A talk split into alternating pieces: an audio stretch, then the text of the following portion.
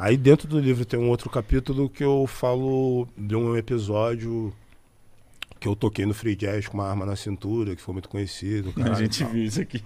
Ah, isso aí eu sei. Mano, na hora que eu olhei você, eu falei, caralho. Eu lembro de. Tirou uma onda Eu lembro de do quando eu vi caralho. essa parada, eu falei, mano, você vai cantar Soldado do, Soldado do Morro, né? Lá no morro. Aí você tira a camisa, eu falei, ele tá armado. Caralho, ele é loucão. Ele tá armado. E aí, eu não sei na época, né, como é que foi, mas a galera deve ter pesado muito na, na sua, tá ligado? Mas ali pra mim é outro, pra mim pelo menos é outro, ref- tipo, eu consigo fazer outra reflexão. Tipo, uma, uma, um mano pra ele se apresentar ele tem que estar armado, porque o bagulho é, é, é ríspido, né, mano? Tipo, pelo menos era, era isso, mano. Não me passava que você tava querendo, tipo, eu sou pica porque eu tenho uma arma na cintura. Eu falei assim, não, eu preciso Pra fazer o que eu faço, tá com uma arma na cintura hoje. O que acontece, cara? Muita gente viu o vídeo somente da música, do musical. Pô, antes de cantar a música, eu fiz um discurso de, sei lá, cinco minutos, falando da importância de, de olhar pelas crianças, principalmente o jovem do sexo masculino, que naquela época estava sendo cooptado para o crime, para o tráfico de drogas o tempo inteiro, para olhar pela molecada.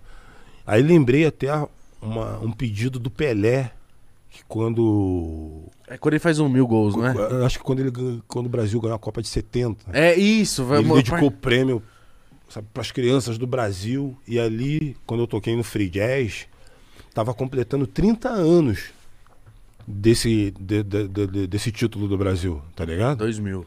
30 anos que tava completando. Foi em 99. Eu tava pertinho de, de, de virar o Ia ano. completar. Ia completar. Aí só que eu falei já dos 30 anos. E tal, tal, tal. E fiz tudo um discurso e papapá, para que essas crianças não viram mais Soldado do Morro. Pim, lim, Aí começou, eu tirei, tá, blá, blá, blá, blá. Quando acaba a música, eu pego a pistola, aí vem um maluco da banda com a toalha branca, bota em cima da toalha. Tem todo um simbolismo. todo mundo faz o sinal da paz, tá ligado? Tipo assim, mano, Nossa, e o que que foi pra mídia? o cara, MVB é um bandido, ele precisa ser preso. Que, E a parada foi teatral. Teatral, mano. Teatral. Nossa, mano. Mano, mas a, a gente foi sacudido e, tipo assim, eu tinha um propósito pra aquela parada, porque, tipo, ah, no Free Jazz, o palco principal chamado Mainstream, nunca tinha tocado um brasileiro. Então eu era o primeiro brasileiro a tocar no palco principal Puta bagulho foda. abrindo o show do The Roots, tá ligado? E no momento que tava se discutindo muito sobre desarmamento, tá ligado? Aí, pô, todo mundo que aparecia na televisão dando a sua opinião, sempre era alguém do asfalto, alguém branco. Mano, nunca pegava gente preta e de favela pra dar opinião. Falei, mano, caralho, parece que todo mundo que é de favela é a favor das armas, é a favor do desarmamento. Pô, mas quem mora em favela não gosta de ver arma, não, cara. Tem gente até que pode curtir, mas a, a maioria das pessoas não quer ver arma, não quer ver sangue, não quer ver, pô, as crianças, jovens que eles, sabe, viram crescer entrando pro crime ou vendo o crime como, como, como, como única opção. Então pensei, caraca, essa minha apresentação ela pode ser a oportunidade de mostrar que nós, que moramos em favela, também somos a favor do desarmamento. Só que vamos fazer isso do nosso jeito. Aí teve quem entendeu e teve muita gente que não entendeu e teve outros que não quiseram entender, né? Tá. É porque é isso, né? Quando é tirado de contexto, Puta, tiraram de contexto pra a, caralho. a galera pode mano. interpretar do jeito que ela quiser, né? Porque eu, quando eu vi notícias, pô, era notícias de. de- que, que eu li sobre. Marginalizando É, marginalizando Não. o bagulho. Hoje não, cara. Hoje. Hoje. Os, os rappers, os rapeiros têm as suas, suas liberdades de fumar seu baseado no seu clipe, outro aparece com arma de airsoft, outro aparece. Eu não preciso mais utilizar de armas para poder, sabe, chamar a atenção de uma situação. Tá? Hoje, só com a minha palavra, com a minha pessoa, com a minha figura, eu consigo isso, mas naquele período, aquela arma naquele momento foi necessária. Hoje eu não repetiria esse ato, nunca mais.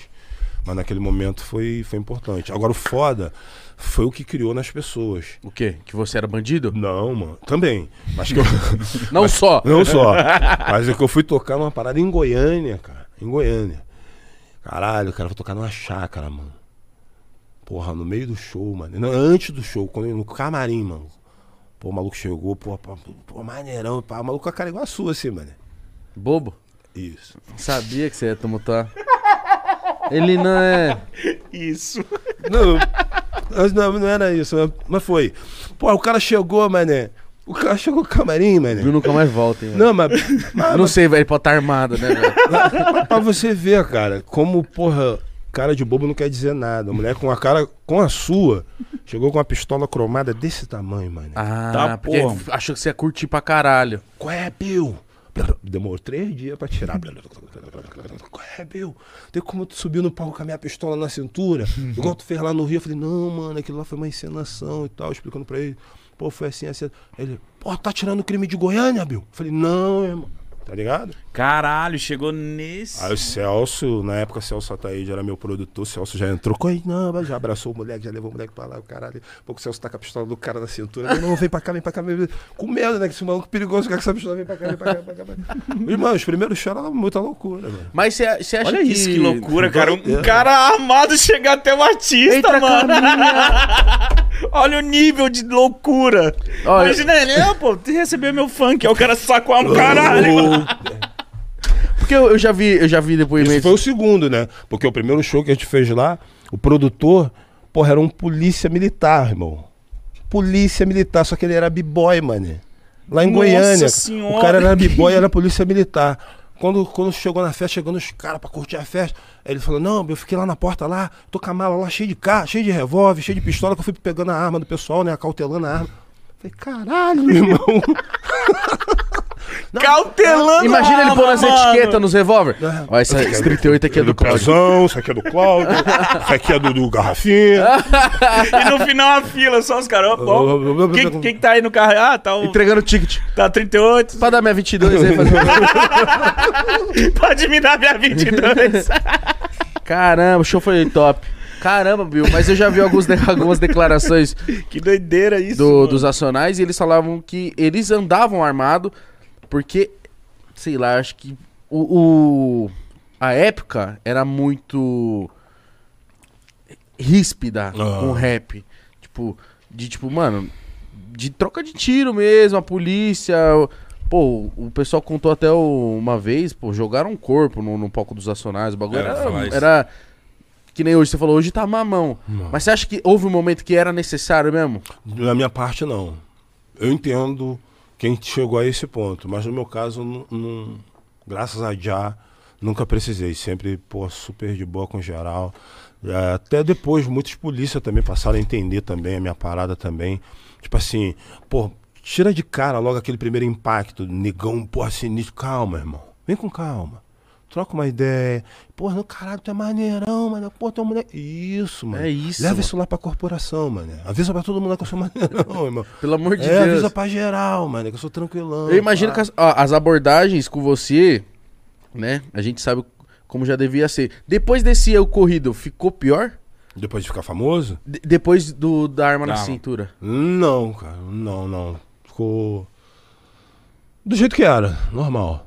O que mudou mesmo, na verdade, as abordagens, foi a, a carcaça e a caroça de mais velho, tá ligado? É o jeito de mais coroa. Então eu saí do perfil bandido, tá ligado? Que tem meio que um perfil ali na cabeça deles ali, que mais da idade, sabe?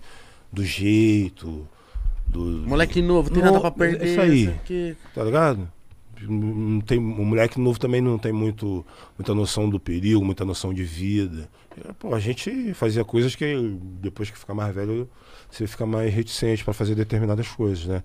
Então, porra, eu acho que sair desse perfil faz com que também, porra, a abordagem policial seja diferenciada, né? Pô, tu não tá abordando um molequinho, tá abordando um cara, já quase um senhor e tal. Às vezes pode ser até, porra, na seriedade, mas na seriedade, na maioria das vezes, sempre com educação. Comigo.